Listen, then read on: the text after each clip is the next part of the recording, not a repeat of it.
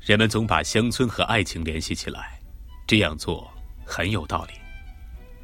伴随在心爱女子周围的，最好的莫过于蓝天、芳草、鲜花、和风、田野和树林成营的宁静。无论怎么强烈的爱一个女子，对她无论怎么信赖，她的过去也无论怎么让人确信未来，这个男人还总难免多少有点嫉妒。假如。你爱过一个女人，真心的爱过，你一定感到需要把心爱的女子与世隔绝起来，终日与她厮守。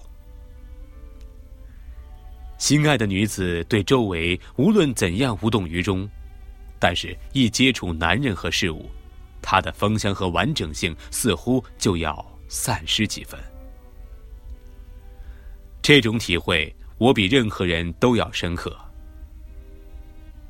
我的爱情，不比寻常的爱。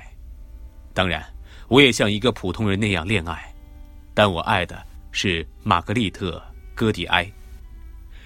也就是说，在巴黎，我每走一步都可能碰到这个女人的一个旧日的情人，或者明日的情人。在农村，则不然，周围的人我们从未见过，他们并不注意我们。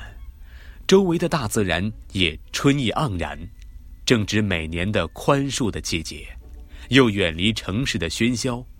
我对这样一个女人的爱，就可以不为人知，可以毫无羞耻和畏惧的去爱她。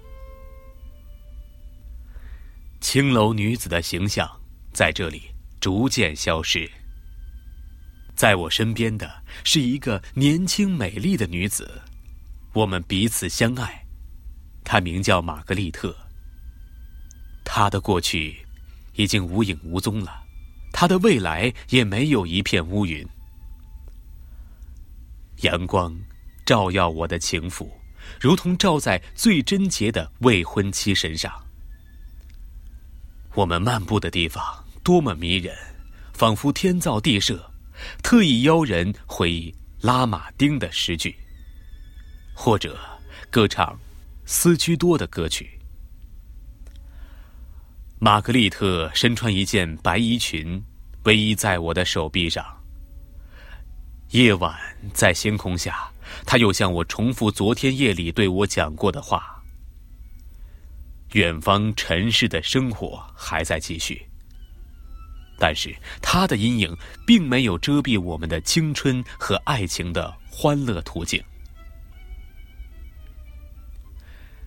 这就是那天骄阳穿过叶丛带给我的梦幻。当时我们登上河中岛，我躺在草地上，摆脱了从前羁绊他的一切人际关系，任由自己的思想驰骋，一路采撷所有的希望。此外，从我躺的地方，我望见岸边一座赏心悦目的三层小楼，为一道半圆形的栅栏。屋前一片丝绒一般光滑的草坪，楼后则生长着一片充满神秘幽静的小树林。那林中的苔藓每天早晨都会覆盖昨日踏出的小径。一些攀援植物盛开的鲜花，遮住了这座无人居住的房舍的台阶，而且一直爬到了二楼。那座小楼，我凝望久了，最后竟确信是属于我的，因为它集中体现了我的梦想。我看见玛格丽特和我在那里，白天到覆盖山丘的树林里散步，晚上坐在草坪上，我不免思忖：世上是否有过同我们一样幸福的人呢？